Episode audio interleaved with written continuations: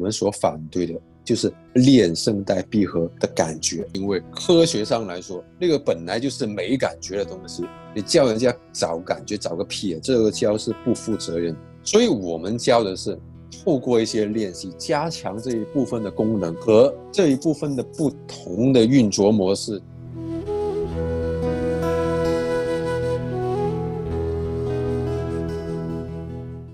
老师好，我就是想知道，就是怎么样在声带闭合的比较好的情况下，然后声音出来的音质会好听，然后不白，而且不费力。然后再一个就是不费力的情况下，也不会伤害到声带。如何闭合，同时声音可以不白？如何闭合可以同时不伤害嗓子？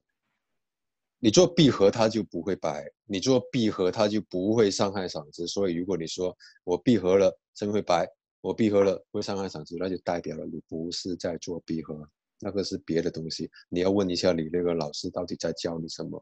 因为我们之前的视频有提到过，我们不谈闭合，不说闭合，我们要不要把这个概闭合的概念也要解释一下？刚才你说。我们是不是不要说闭合？唱歌有很多东西，你可以控制喉结、呼吸、嘴唇、舌头。闭合，我们说的是通过一些练习加强这一部分的功能，和学会这一部分的不同操作方法，这是我们在做的。而过去我们所反对的就是练声带闭合的感觉，因为声带没有痛觉的神经。无论它闭得多慢多快，你是不会感觉到，你只能够感觉到脖子的肌肉在裂。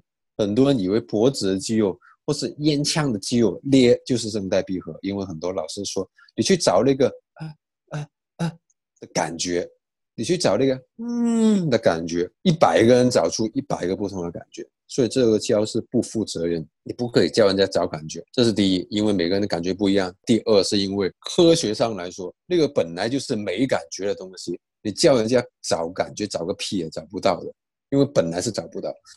所以我们教的是透过一些练习，加强这一部分的功能和这一部分的不同的运作模式，出不同的声音，而不是透过要你找一个感觉去练这一部分的功能。我们是提供一些练习给你，直接练到这一部分功能，而不是要你回家自己慢慢找，所以是两件事。